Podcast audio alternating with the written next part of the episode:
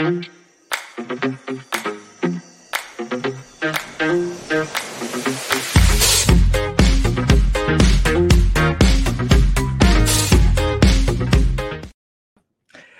Buenas tardes, bienvenidos a la platicadita. Les saluda Ben Kenchin eh, de parte del equipo de eh, la platicadita, las memorables y también de, por favor no se enoje, estamos muy entusiasmados de iniciar este año 2024. Le damos eh, a todos ustedes un grato saludo.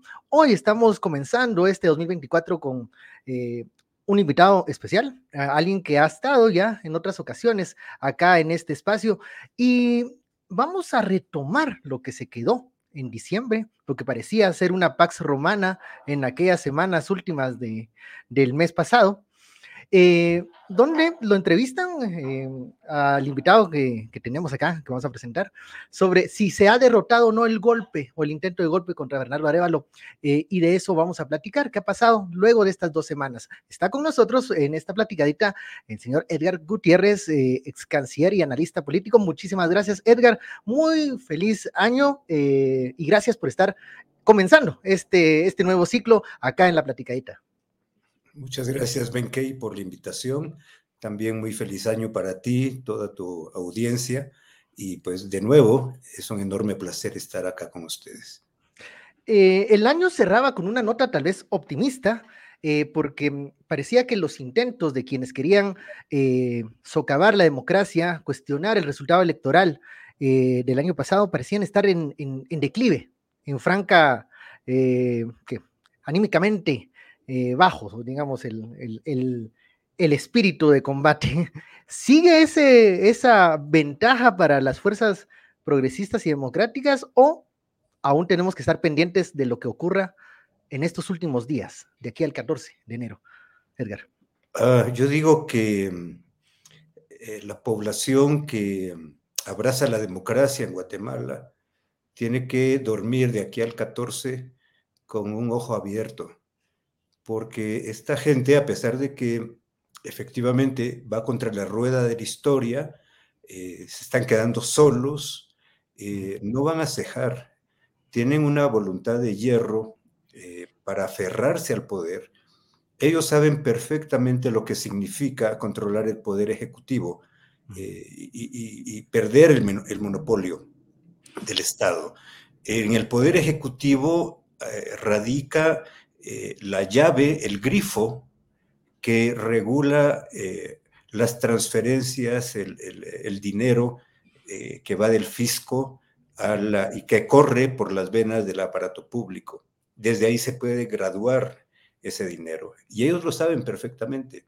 Y por eso lo están peleando hasta con las uñas. Y no les importa que vengan sanciones internacionales, no les importa lo que pueda acarrear para el país en términos de eh, imagen reputacional, en términos de comercio, de acceso a mercados, de acceso a financiamiento, etc. Eh, su interés individual mezquino eh, lo sobreponen por encima del de la sociedad. Esa es la verdad. Van a seguir peleando, aunque sus chances, en definitiva, han disminuido notablemente en las últimas semanas. Hemos visto en los últimos días cómo en el Congreso de la República se ha intentado eh, conseguir ese quórum necesario para avanzar en la agenda. Eh, algunos hablaban, eh, como el medio vespertino, la, la, hora de la posibilidad de ellos de juramentar a un magistrado en el TSE. esto no se pudo concretar. Vemos también que el fiscal Curruchiche ha presentado una objeción, una apelación contra este, esta orden de, garantizar la alternabilidad en el poder. Em, y todo va a parar a Corte de Constitucionalidad u otros juzgados. Eh, van a ser estos magistrados quienes finalmente, como lo hicieron en diciembre, que parecían ya haber finiquitado ese tema y zanjado el tema de la posibilidad de un golpe, son los magistrados de la CC quienes tendrán que decidir esto último que está planteando el fiscal y los últimos movimientos que están haciendo los diputados? Todos los caminos llevan a la CC, como se decía en la antigua Roma, todos los caminos llevan a Roma, pues este es el caso nuestro, nuestro sistema republicano, jurídico, político, eh, lleva a la Corte de Constitucionalidad La Corte todavía está especulando, es decir, no hay una decisión firme de este, respaldar la transición democrática y de respetar la integridad del voto, de la voluntad popular expresada en las urnas. todavía cada vez que echa una, una, de cal, hace una de arena. Eh, y esto, en definitiva, eh, debilita el sistema democrático y también debilita la confianza en las instituciones. Al final, pienso que eh, la CC va a ratificar la transmisión de mando y siempre va a dejar abierta una ventanita para que el pacto de corruptos tenga márgenes de acción. Y a partir del 14 de enero, eh, con todos los incidentes que se puedan anticipar, eh, empezaremos un nuevo capítulo de esta azarosa transición democrática que hemos reiniciado este año 2023. ¿Cómo interpreta Edgar eh, la decisión de la Corte de Constitucionalidad, hablando de los magistrados, de suspender el presupuesto 2024, que se había hablado iba a ser una camisa de fuerza para el futuro gobierno, digamos, una forma de inmovilizar a la nueva gestión?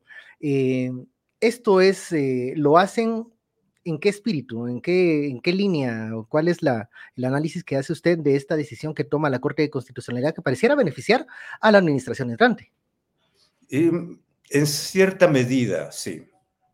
Pero la manera como el Congreso aprobó este presupuesto trasciende eh, la mera administración de los recursos eh, del, eh, próximo gobierno.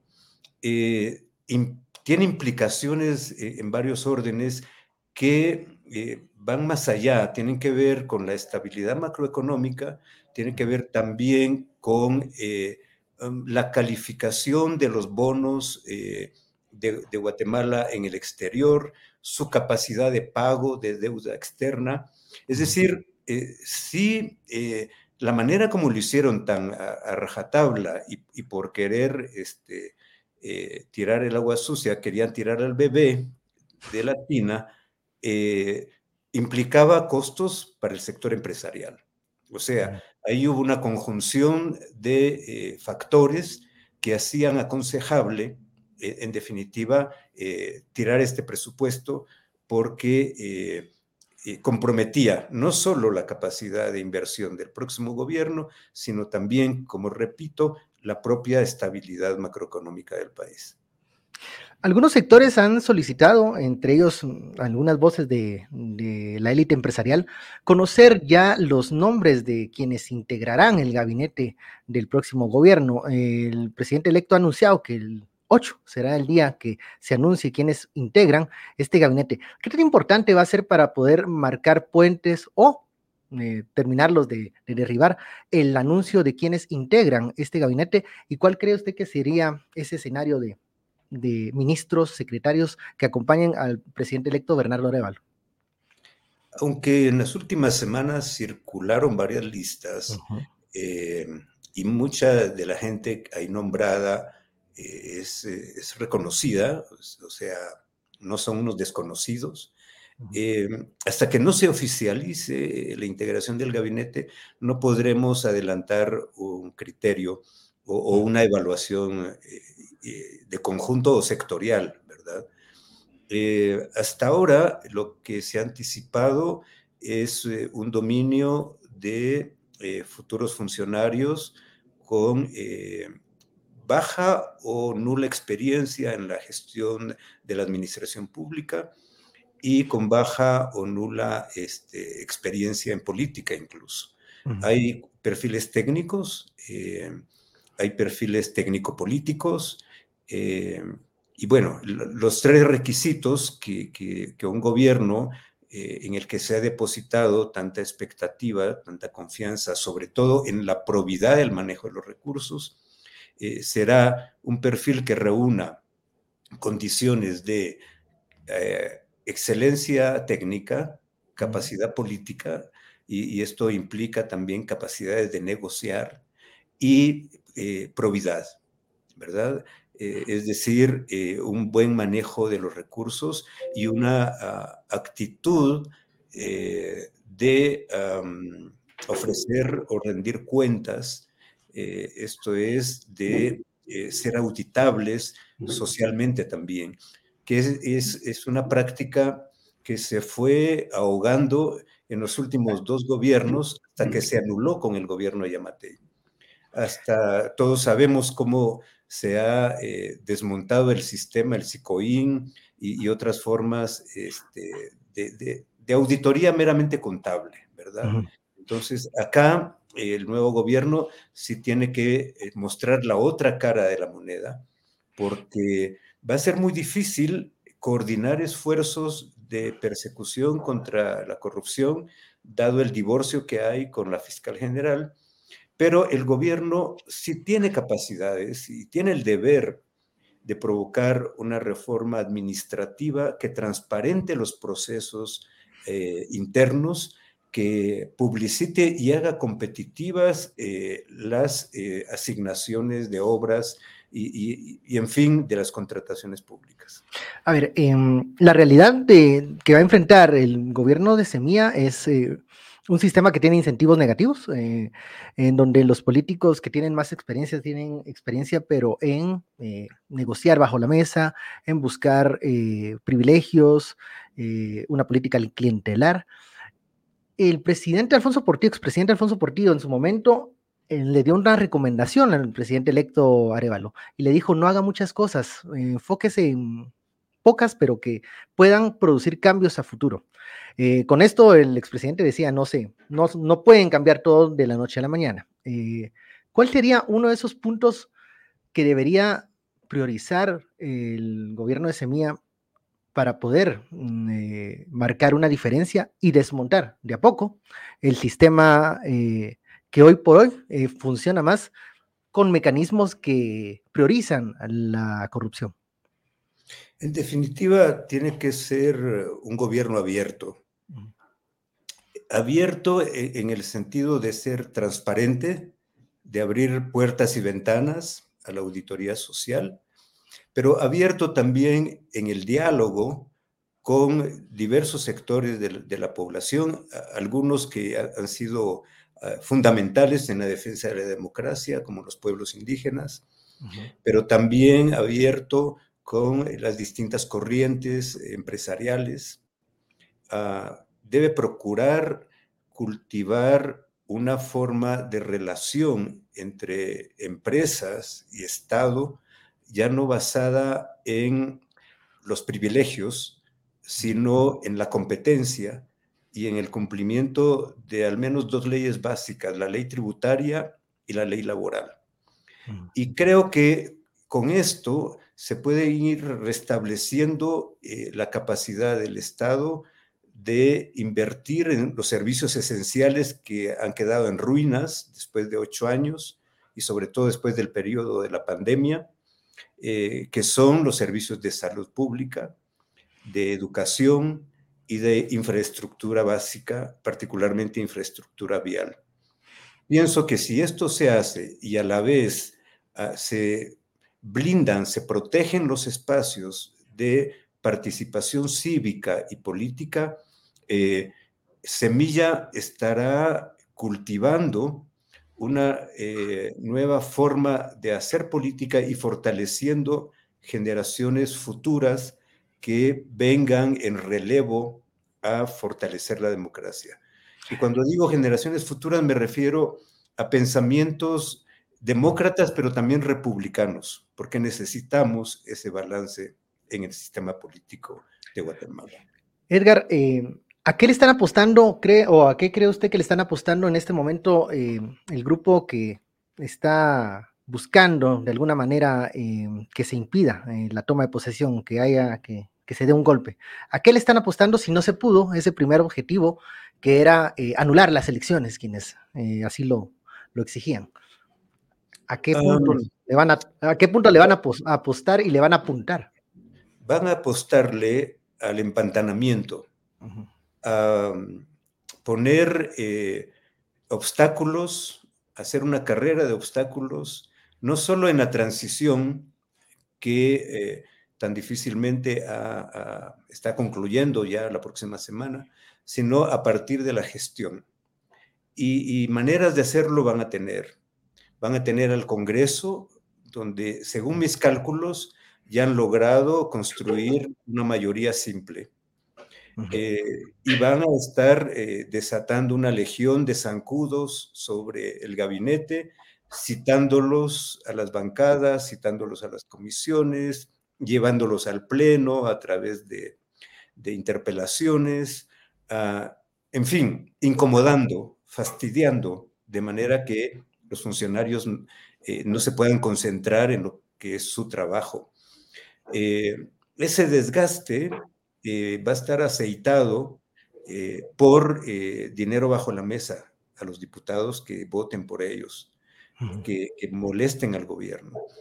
y con esto apuestan a que se produzca un desgaste precoz y llegar a lo que a mí me parece que es el sueño dorado del pacto de corruptos, un escenario tipo Perú, diciembre 2022, un juicio político contra el presidente, su encarcelamiento y expulsión del poder. Eh, a eso le han venido apostando. Lo que pasa es que hasta ahora no lo han logrado, pero no van a detenerse después del 14 de enero. Con el ejemplo de Perú, y con el, a ver, con la prueba de fuego que significó la, ah, la discusión del presupuesto 2024, en donde, a criterio de algunos eh, analistas, eh, Semilla se vio desbordado eh, en el tema de cómo discutir, cómo adelantarse a, a, los temas que les fueron aprobando casi que sin darse cuenta y que supuso este presupuesto que finalmente la CC vota a luz de esas dos lecciones, le hace falta a Semilla eh, operadores eh, con más garra, con más colmillo. Algunos piensan buscar gente de la vieja escuela que pueda, eh, por ejemplo, ayudar a dirigir a, a, la bancada de, oficialista de Semilla, los veintitantos diputados. ¿Qué es lo que hace falta para que no, pase, no suceda un Perú acá en Guatemala eh, y se cumpla, y no se cumpla ese sueño dorado de los golpistas? Bueno, en efecto, em, la pelota cae en la cancha de Semilla y en particular de su bancada. Em, tiene que aprender, y creo que ha venido aprendiendo de experiencias similares en Chile, en, en el Chile de Boric y en Colombia, en la Colombia de Petro, donde, donde hay este, escenarios eh, análogos al que se va a conformar a partir de mediados de enero en Guatemala. Eh, sí les hace falta operadores, les hace falta estrategia. Eh, pienso que estos meses de transición en los que se perdió la discusión del presupuesto, pero también se ha perdido la capacidad de tejer mayorías en el Congreso. Eh, esto no puede repetirse eh, este año porque eh, significaría permitir el socavamiento de la gobernabilidad democrática del gobierno de Bernardo Arevalo y, en general del país. Así que cabe esa responsabilidad de, de la bancada. Pero por otro lado, también la ciudadanía puede jugar un rol importante desde fuera del Palacio Legislativo. Eh, la presión desde los distritos eh, hacia los diputados, las movilizaciones, las interpelaciones de la ciudadanía, también pueden jugar un rol eh, muy importante para lograr establecer ciertos equilibrios que por el momento no están dados, a pesar de que Semilla tiene el poder ejecutivo. ¿Cómo tejer mayorías eh, cuando la historia nos ha dado las lecciones de que cuando existen alianzas, muchas veces estas están tejidas por intereses económicos o intereses eh, espurios? Entonces, vemos que hay reacción incluso de los seguidores del mismo eh, movimiento Semilla de escepticismo o de crítica cuando Bernardo Arevalo se acerca a otros digamos, líderes eh, políticos o eh, personas de otros partidos políticos.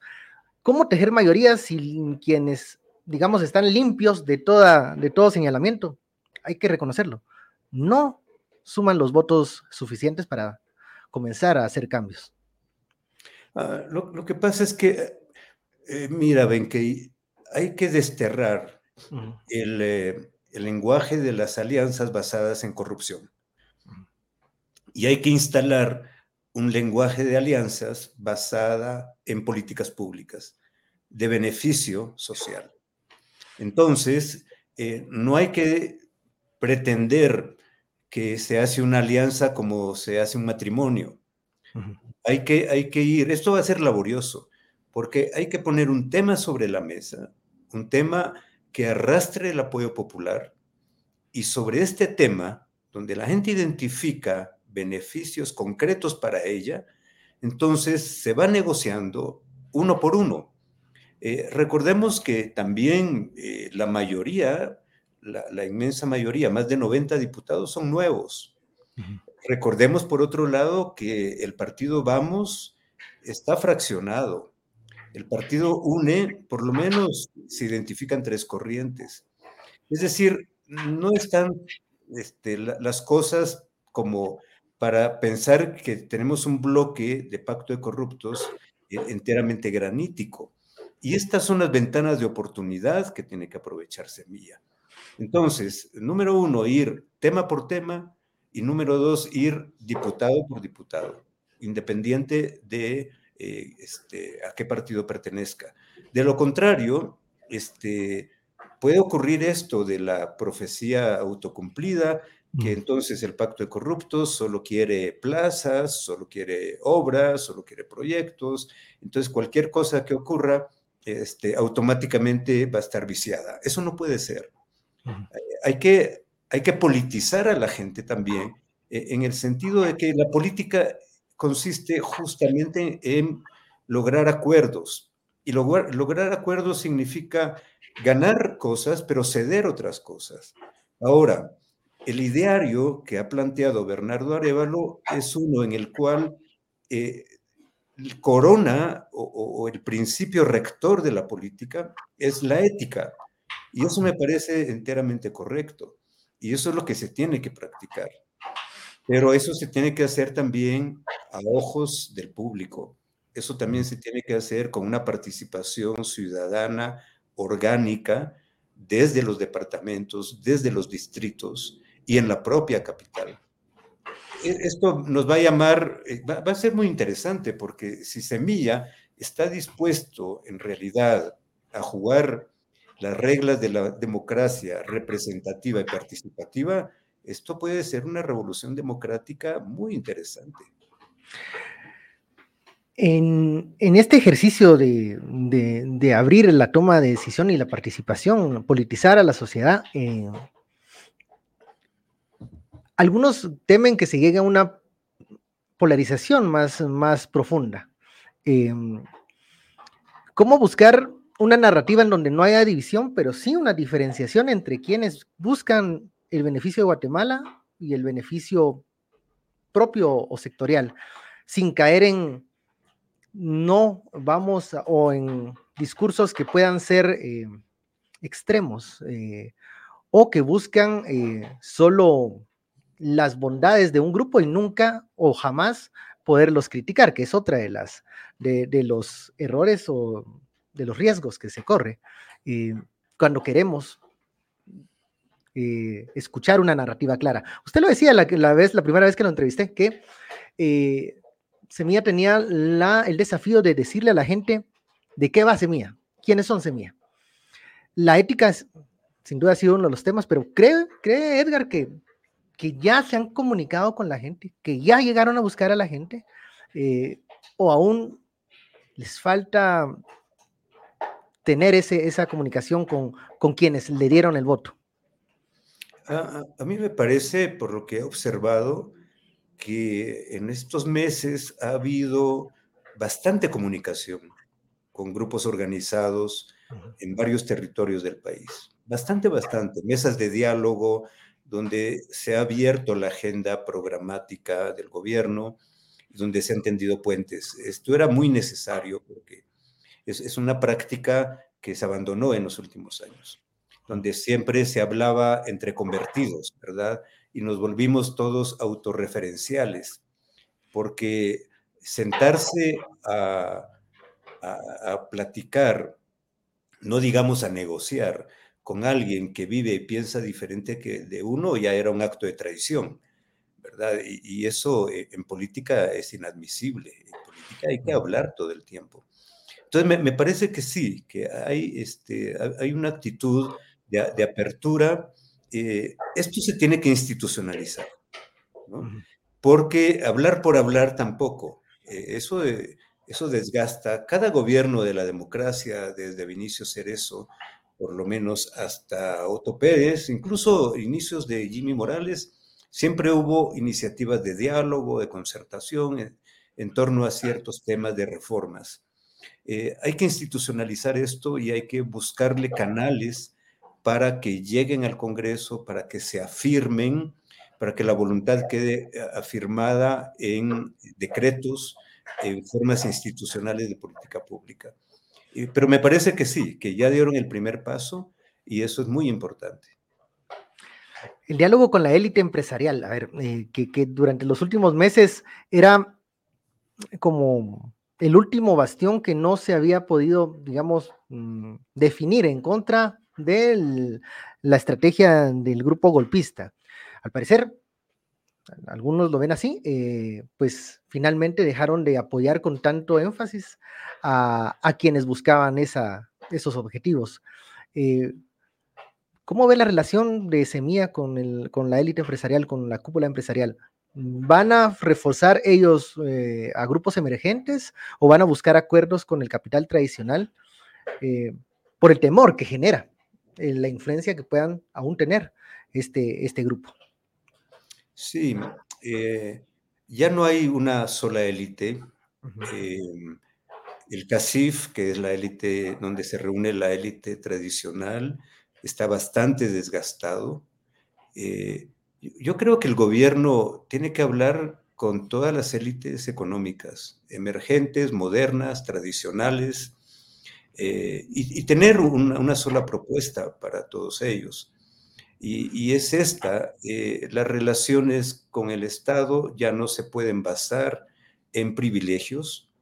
Si quieren sobrevivir, renovarse, eh, quedarse en el país, hacer negocios, tienen que competir y tienen que respetar un marco legal mínimo, ah, tienen que comprometerse socialmente, tienen que dar aportes eh, a las zonas más deprimidas y vulnerables del país, particularmente aquellas que ah, reciben en la cara los impactos del cambio climático, aquellas que están expulsando eh, por borbotones eh, población que, que migra, arriesgando sus vidas. E, es decir, eh, un compromiso con, el desarrollo que no puede ser un compromiso de corto plazo, ni con un gobierno en particular. Tiene que ser un compromiso con la sociedad, tiene que ser un compromiso con el desarrollo inclusivo. Eh, de eso se trata, de ir cambiando la, la, forma, la cultura empresarial también.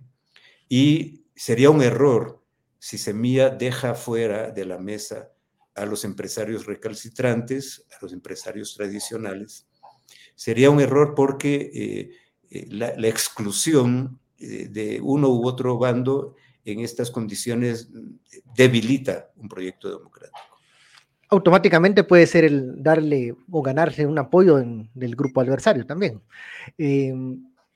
algunos mencionan que hay que poner énfasis a la población migrante que, bueno, año con año ha cobrado protagonismo, sobre todo en el tema económico, en el tema de remesas, pero comenzar a, a, buscar eh, estrechar esos, esos lazos, esos puentes, porque cada día es eh, más importante la influencia que tienen este grupo, incluso con la población acá en Guatemala, en tanto su consumo, eh, en el motor económico que impulsan y también en las decisiones que, que pueden influir en las comunidades y en los, en los diferentes departamentos sobre qué apoyos o qué políticas rechazar o, promover. Em, ¿hay, hay, hay, alguna esperanza de que se pueda eh, darle más voz a, esta población migrante que coopera económicamente con el país de una manera muy importante? Yo pienso que sí, que es, el otro actor que se ha configurado como actor político pleno, con pleno derecho. Bernardo lo visitó a los migrantes durante campaña. Otros candidatos también lo hicieron porque previeron, vieron estos, eh, estas señales. Sí, sí. A ver, para mí es impensable la movilización sostenida de octubre y noviembre, incluso hasta ahora, sin la presencia económico-política de los migrantes. Eh, muchos eh, acusaron a que o se preguntaban qué comunidad internacional está subsidiando las movilizaciones de los pueblos indígenas. Bueno, en gran medida esa comunidad internacional son los migrantes guatemaltecos, que pusieron un cheque extra, una remesa extra para esta movilización, para comprar la gasolina, para contratar el transporte, los alimentos. O sea, hubo una manifestación plena de compromiso con la democracia eh, de parte de población migrante. Ahora, Bernardo Arevalo está en una posición privilegiada para negociar el tema migratorio con Estados Unidos y, de paso con México. ¿Por qué? Eh, desde que Álvaro Arzú en 1999 rechazó eh, un estatus privilegiado, aunque temporal, el TPS para los migrantes guatemaltecos, repetidos gobiernos han intentado recuperar esta, esta oportunidad perdida. Pienso que el primer presidente que tiene chances reales de hacerlo es Bernardo Arevalo, porque Estados Unidos le ha tendido una relación privilegiada. Y el gobierno de Bernardo Arevalo puede ir incluso un poco más allá. Puede marcar una pauta de política migratoria segura, predecible, legal, circular, que eh, sea eh, de beneficio eh, para el desarrollo de unas clases medias en Guatemala presentes en todo el territorio. La política migratoria puede convertirse en una herramienta muy poderosa de desarrollo interno en Guatemala, si solo si se sabe plantear y se sabe negociar con los Estados Unidos. Y para hacerlo, Bernardo Arevalo tiene este año, nada más, no sabemos qué va a ocurrir en noviembre en Estados Unidos, así que las bases de la política se tienen que comenzar a sentar desde el 15 de enero. Eh, exactamente de ese tema quería también ah, eh, cuestionar. Muchos hablan de 2024 es un año decisivo para la política norteamericana y esto pues nos viene a afectar eh, de una u otra manera a los países de la región. Eh, el otro grupo, el grupo golpista, también está con muchas expectativas de lo que pueda ocurrir en la Unión Americana. ¿Qué tanto realmente podemos esperar un cambio de, un giro de timón de suceder esto, de haber un recambio en la, en la Casa Blanca? Eh, no estamos como dejando que, ese fenómeno político sea lo que, lo que venga a, desen, a desen, desenredar este, este, estos meses que se han eh, eh, unido en crisis y que se han acumulado durante el año pasado, eh, ¿realmente va a haber cambio? ¿Realmente vendrá Trump a deshacer todo lo que se hizo o Biden va a continuar en la misma senda? ¿No es esto un tema más bipartidista? Veamos, primero tenemos que entender mm. cuál es cuál es la prioridad de política de Washington hacia Guatemala, hacia Centroamérica. Es política migratoria. Esa es prioridad uno, dos y tres. Ah, Washington ha tenido un papel tan activo defendiendo la democracia en Guatemala porque si el pacto de corruptos conduce a Guatemala hacia Nicaragua, eso implica que un país con el triple de habitantes de Nicaragua generaría o agravaría la crisis migratoria, la crisis humanitaria migratoria en la frontera entre México y Estados Unidos. Esa es una primera razón. O sea, ahí no nos confundamos, los Estados Unidos no van a dar marcha atrás. Y si necesitan extraditar a funcionarios, a empresarios, lo que sea, lo van a hacer, porque ese es su interés nacional, la política migratoria, contener las corrientes migratorias irregulares. Eh, y eso ocurriría con una dictadura corporativa en Guatemala. Eh, número dos, e, este pacto de corruptos, a mí no me extraña para nada que en el último momento dejen a Guatemala con un regalo envenenado, que establezcan unas relaciones privilegiadas con Oriente, con las potencias de Oriente, con China, con Rusia, con Irán y otros países que no van a preguntar sobre democracia ni derechos humanos, ¿verdad? Eh, esto es también un tema de, seguridad nacional para Estados Unidos. Entonces, yo no sé si el pacto de corruptos en serio entiende las implicaciones, la camisa de once varas a la que se está metiendo.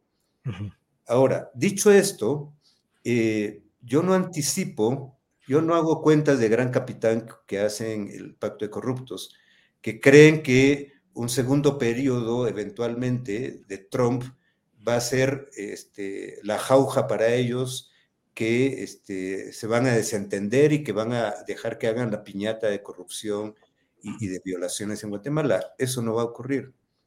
El hecho de que Marco Rubio ya se subió al tren bipartidario, de, respeto a la democracia en Guatemala marca la pauta, marca la pauta. Eh, Trump igual, lo que va a querer, solo que él de manera más ruda, eh, con lenguaje menos diplomático, es lo mismo, es contener las migraciones. Solo que esta vez no va, no va a decir vamos a la causa raíz, simplemente les va a decir, miren, señores, o ustedes contienen la migración propia y la que viene del sur, o yo les quito los privilegios arancelarios y se van al carajo.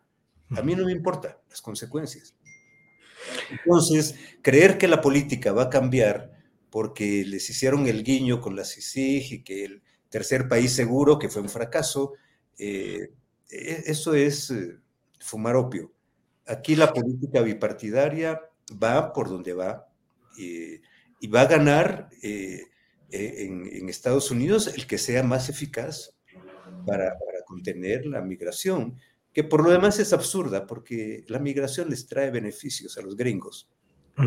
Sí, e, e, eso lo hemos visto eh, con ese discurso que tienen de, en, tiempo electoral hablar contra la migración, pero durante sus gestiones, pues eh, hacen uso de esa mano de obra, buscan esa mano de obra. Eh, Edgar, más allá de Magnitsky, más allá de Engel, algunos hablan de la posibilidad de algunas extradiciones a estas personas que puedan tener algún tipo de capital, incluso mal habido en los últimos años, eh, y cerrarle así ese chorro de financiamiento o de incentivos que puedan tener los grupos que obviamente durante 2024 no van a estar moviéndose de gratis. Entonces, eh, ¿ve un camino de solicitud de extradiciones o, eh, eso es, em, o ya Washington ya no va a utilizar otras herramientas, las, sino las que tiene y las que hemos conocido, o cree que hay algunas otras, algunos otros sobres cerrados eh, en el Departamento de Estado? Ah, yo creo que Washington va a seguir empleando eh, la política de sanciones para disciplinar al pacto de corruptos. Eh, me parece que las extradiciones de narcos, que son las tradicionales, eh, en estos años prácticamente se cumplieron todas. Quedan pendientes muy pocas. Se habrá cumplido ya el 75% de las extradiciones pendientes. Lo que queda con el Ministerio Público es mínimo. Y ahora hay que poner el ojo en la OFAC, en la Secretaría de Justicia, que es la que judicializa los casos. Y quizá por eso también va a ser muy importante eh, para el gobierno de Bernardo Arevalo, pero también para el, de Biden, un cambio en la fiscalía, porque necesitan judicializar casos de corrupción y crimen para extraditar eh, este, a actores eh, de corrupción de cuello blanco. Y creo que por ahí va. Ya no solo va a ser el tema de sanciones, de revocación de visas o embargo de cuentas y de bienes, sino también puede ser ir a pagar platos rotos a, las fiscalías, a, los, presidios en Estados Unidos. Eh, Estados Unidos, eh, yo he visto como pocas veces eh, actuar en, en, estos últimos meses con drasticidad y con rapidez, lo que demuestra el interés que hay de que este país no se pierda, de que no se desbarranque. ¿Cuál fue para, a su criterio, el movimiento o la sanción más eh, sui generis que haya visto en estos últimos, eh, en estas últimas semanas, Edgar? ¿Fue el tema del Congreso o ley Magnitsky para el señor Miguel Martínez? ¿Cuál fue lo que, ah, que, cree usted que fue diferente a lo que ya se había venido dando? Em, excepcional eh, las 300 visas. Eso no tiene precedentes estos, este tipo de, disposiciones solo ocurren en estados de guerra. Y eso es lo más fuerte, lo que más ha sacudido. Eh, revocar 300 visas de un solo tajo. Eh, sí, eso, eso eh, ha elevado el cintillo en el hemisferio occidental como nunca.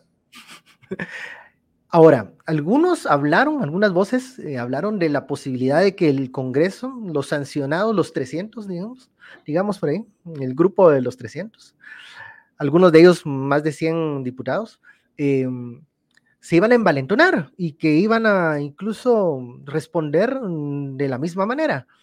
¿Qué pasó ahí? ¿Qué falló? ¿Qué, ¿Dónde quedó eh, el espíritu de guerra? ¿Qué pasó? ¿Qué sucedió? Que no se dio y parece que no se va a dar de aquí al 14. Sí, lo, que, lo que ocurre es que mm, hubo una primera reacción colérica, eh, hubo una segunda reacción de grupo bueno, este, nuestra medalla al mérito por nacionalistas, pero ya cuando se enfría, este, comienzan a, dar, a hacer cuentas de eh, los costos que esto tiene. Y uno de los costos, aparte del costo social, reputacional, uno de los costos es familiar. Eh, los hijos, eh, las esposas, ya no pueden viajar, ya no pueden viajar a, Orlando, ya no pueden viajar a la Disney de París, eh, el mundo se les hace chico.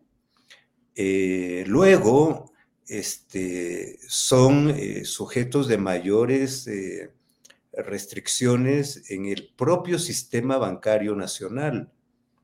Eh, o sea, este, los bancos eh, guatemaltecos, si no quieren perder su corresponsalía de bancos estadounidenses, tienen que eh, poner en línea y reciben información de toda esta gente sancionada y algunos de ellos los van a invitar a que cierren sus cuentas. y entonces sí, o sea, no, no, es ninguna gracia para ninguno de ellos. Aunque tengan su dinero en caletas, la mayoría, no lo puede tener eternamente allí.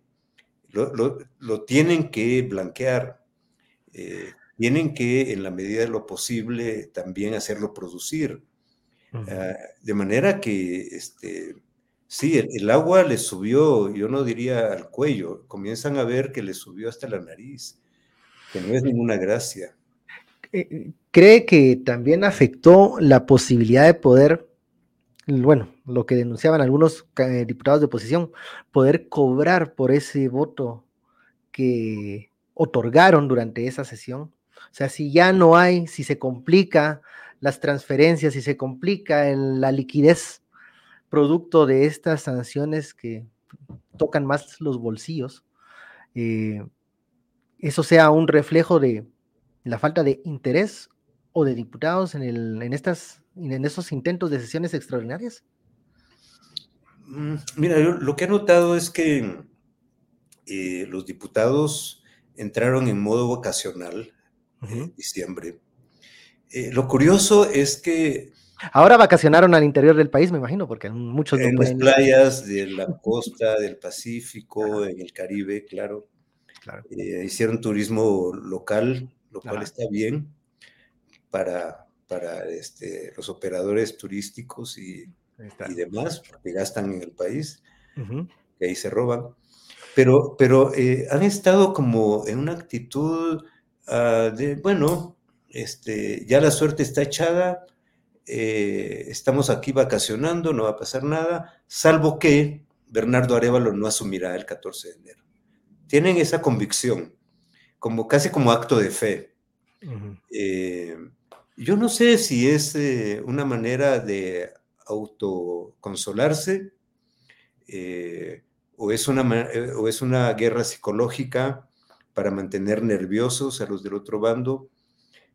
lo, cierto es que ya no, ya no hubo, ya no movieron más la rueda en estas semanas, ya no lograron más, cerraron su contabilidad del año.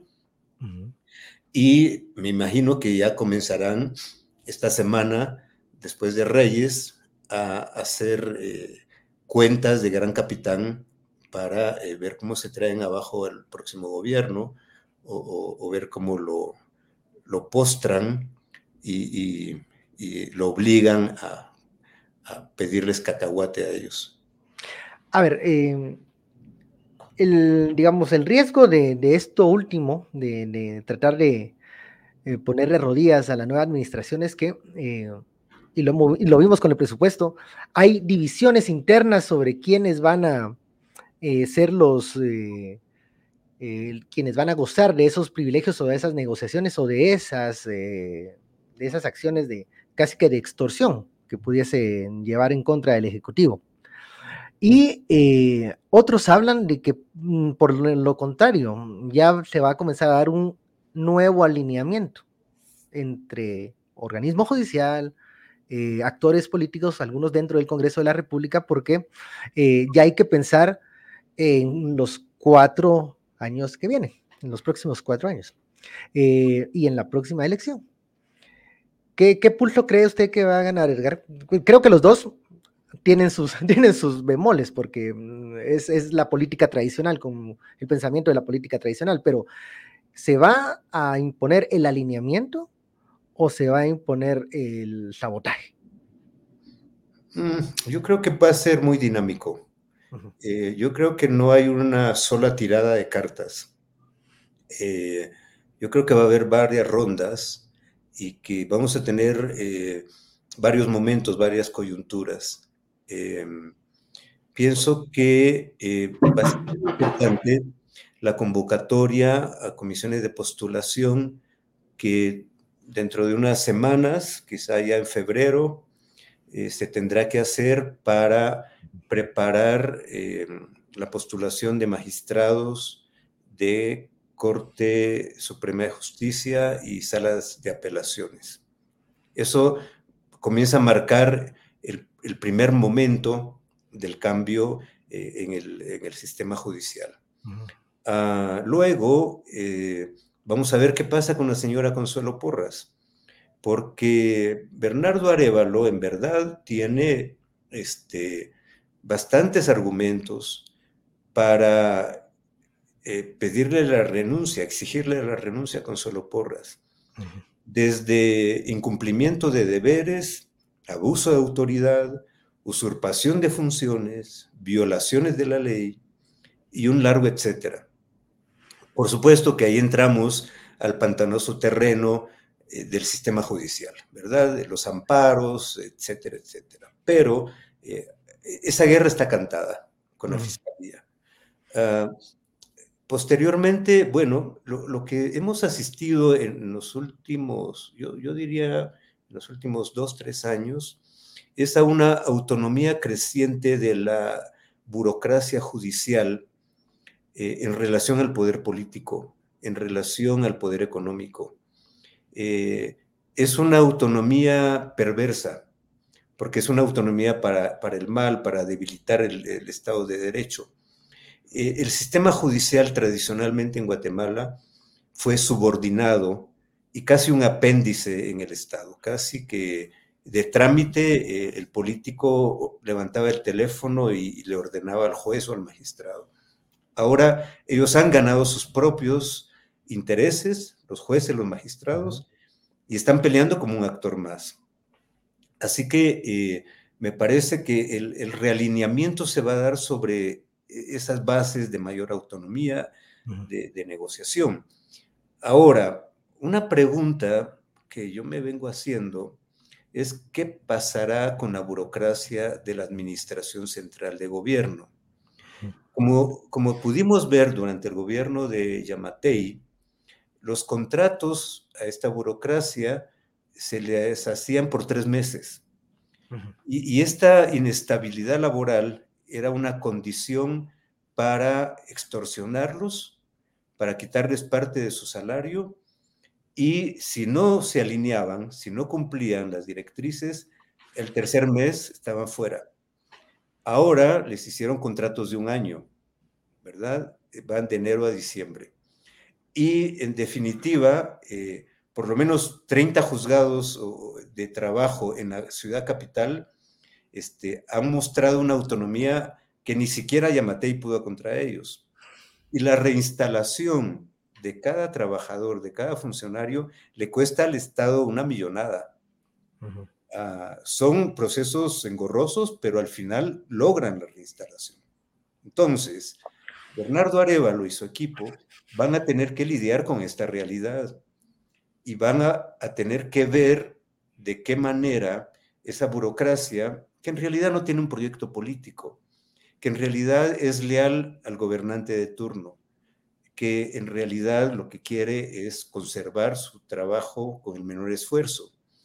Ah, ahí vamos a ver un realineamiento eh, en los tres, cuatro primeros meses.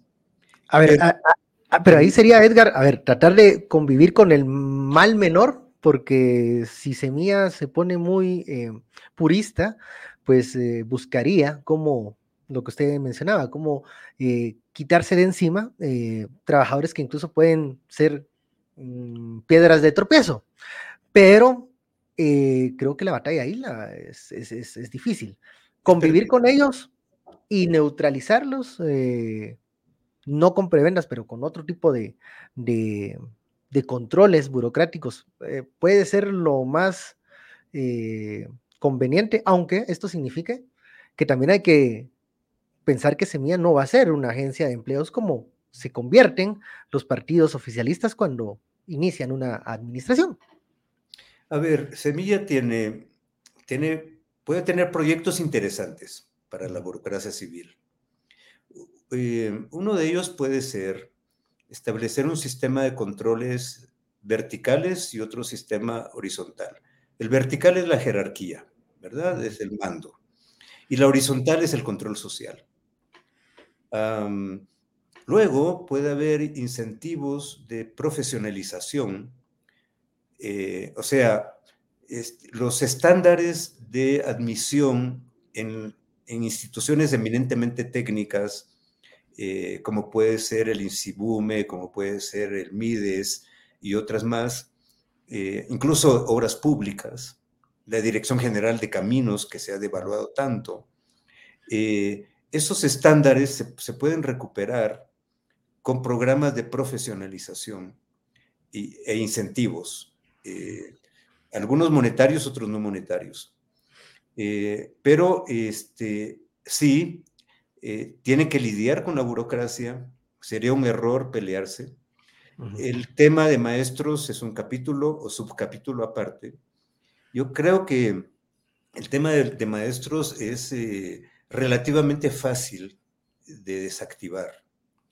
Eh, dándoles el escalafón magisterial, eh, otorgándoles este, un horizonte de, carrera, de estabilidad y también, de nuevo, incentivos. Eh, el, nivel profesional de nuestros maestros está en promedio regional por los suelos. Por eso están saliendo tan mal preparados. Y, bueno, la pandemia vino a hacer trizas también nuestro sistema educativo, que ya andaba trastrabillando. Pero todo, todo el sistema de evaluación en matemáticas eh, y en eh, lenguaje, eh, hemos retrocedido 30 años fácilmente. De manera que allí, este, con, un poco de, sabiduría y de paciencia, se puede hacer bastante. Eh, no hay que pelearse de entrada con la cocinera. Eh, bueno, depende, depende. Si la cocinera es Joviel Acevedo, pues algunos dirían, esperarían una pelea eh, de frente contra el liderazgo magisterial. No, ¿Esto conviene o no? Joviel Acevedo es historia. Lo que hay que hacer es dejarlo sin estufa, sin horno, sin refrigerador. Este, su base social es una base clientelar que eh, lo va a abandonar en el momento en el que el Ministerio de Educación ofrezca una alternativa de, de, estabilidad laboral, de escalafón. Eh, en ese momento eh, van a dejar la, la, la avenida clientelar que han caminado los últimos casi 30 años. Y hablando de estos, de estos, em, para seguir cerrando esta conversación, a ver, em, de estos em, movimientos que se podrían esperar de Semilla, pero que también algunos que se deberían de evitar. A ver, ¿cuál, es, eh, cuál sería la manzana envenenada más que, más riesgo tiene Semilla de, de tomar y de morder y de perder el foco? Mm, de, todos estos problemas que hemos estado enumerando. ¿Cuál cree Edgar que es el riesgo más fuerte desde dentro de Semilla para la siguiente administración?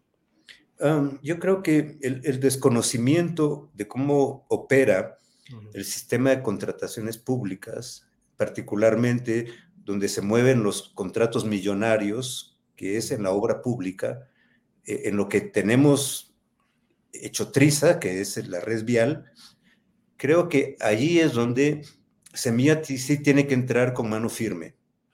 Eh, tiene que revisar todos y cada uno de los contratos que les han heredado. Eh, tiene que tener un procurador general de la nación en verdad, que en verdad defienda los intereses del Estado y declarar lesivos aquellos contratos que son lesivos para el Estado aquellos contratos que se dan eh, sin supervisión adecuada, eh, donde este, una mala aplicación de reglamentos permite adelantos sin avances de obra, mm. permite eh, con mucha facilidad aumentar un 30, 50, 100% el costo de las obras sin, justificación. Y hay que volver en el sistema de obra pública a que cada quien haga su trabajo.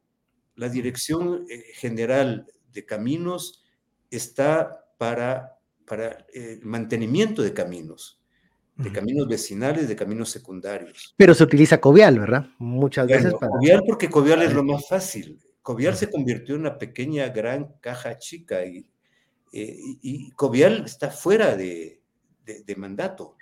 ¿Y, qué hacer con estas constructoras que se volvieron gigantescas a la sombra de los últimos uh, dos gobiernos y que pareciera que, van a estar presentes en todos los espacios? Porque, bueno, son ya gigantescas y, se, y crecieron a, luz, a la luz del erario público. Eh, estas, solo te quiero decir, Benkei, que en mi opinión, eh, estas no son empresas. Estas, estas son eh, herramientas de políticos para ordeñar el Estado. Por eso es que están eh, en tan mal estado, están en ruinas las carreteras del país, porque no hay mantenimiento. Por, eso están ocurriendo los, eh, los hundimientos también, estos hoyos que se abren súbitamente, porque eh, la tubería que pasa debajo no ha tenido mantenimiento en décadas. Entonces se satura.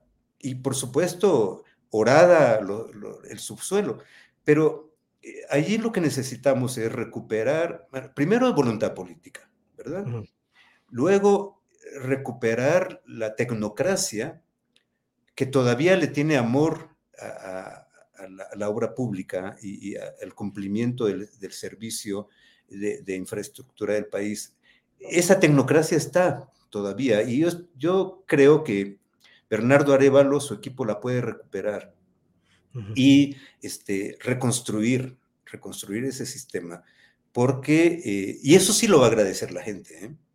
Eh, las carreteras no se comen, pero son extremadamente útiles. yo, yo, creo en, tres sistemas para enfrentar las grandes amenazas climáticas y otras. uno es el tratamiento de las aguas, dos, los caminos, y tres, la recuperación de producción más boscosa. y, los caminos, entonces, tienen una, una funcionalidad que, que, no solo es económica, es social también, es de comunicación, eh, en fin, y es de productividad, es de competencia. Estamos en un corredor logístico natural en Centroamérica. Y muy importante. No. Un absurdo que le estemos tirando esa oportunidad. Veremos entonces, eh, sí, eh, ya muchos eh, pues, han pensado que el MISIBI es un, es un reto para, para, la próxima administración y sin duda convivir con estos grupos que lejos de ser empresas son, son mecanismos de obtención de recursos, sería perder mucho el norte, si lo llegase a hacer eh, la siguiente administración. Y veremos cuál es la actitud que tienen con estos contratos que incluso les han dejado, eh, trampas que han puesto por, en el camino y cómo eh, las pueden solucionar o convivir con ellas. Vamos a ver qué, es lo que pasa. Eh, Edgar, muchísimas gracias por eh, acompañarnos en esta platicadita para iniciar este 2024. Sin duda, un año con muchos retos y muchos desafíos, periodísticamente muy interesante. Y eh, le agradecemos que nos haya atendido y nos haya dado este tiempo. Y bueno, ¿dónde espera ver la transmisión de mando el 14? ¿qué, va a ser? ¿Cómo va a estar ese día? Cuéntenos para ir A ver, estoy, estoy planificando un churrasco en casa invitando amigos eh, y que este, desde casa escuchemos, bueno, veamos el acto y escuchemos el discurso inaugural del gobierno de Bernardo Arevalo. Es lo que se espera. Veremos, porque hasta no ver las cosas en Guatemala, mejor no, no, no, no comprometerse a nada. A ver, ojalá que pase. Veremos qué, qué sucede. Veremos, cómo reaccionan. Bueno, bueno muchísimas gracias. Muchísimas gracias, Edgar. Y bueno, esta fue la platicadita y regresamos la otra semana con más entrevistas y con estas conversaciones directas y sin tanto, sin tanta corbata, pero con mucho, con mucho contenido y con muchas preguntas y comentarios que también nos hicieron hoy. Muchísimas gracias y esto fue eh, la platicadita con Edgar Gutiérrez. Nos vemos.